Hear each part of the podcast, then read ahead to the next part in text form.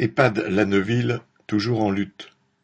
Depuis le 3 janvier, des salariés de l'EHPAD du château de Neuville-sur-Oise, dans le Val d'Oise, un des quatre établissements du groupe Epinomis, sont mobilisés pour protester contre leurs conditions de travail, mais aussi contre les conditions d'accueil des résidents.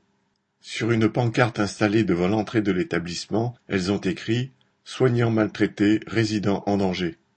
Les jours de repos s'accumulent mais ne peuvent jamais être pris et on peut devoir travailler seul dans une unité de sept heures jusqu'à treize heures pour faire les toilettes, les petits déjeuners, les chambres pour quatorze résidents, comme en témoigne une des salariées.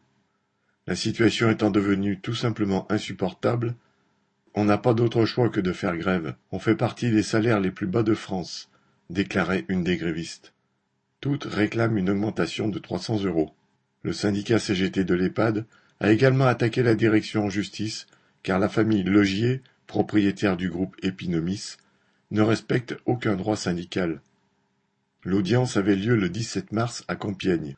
Au sortir du tribunal, qui a mis l'affaire en délibéré le 7 avril, les grévistes ont été accueillis par les applaudissements et encouragements des travailleurs qui manifestaient ce jour-là pour les salaires.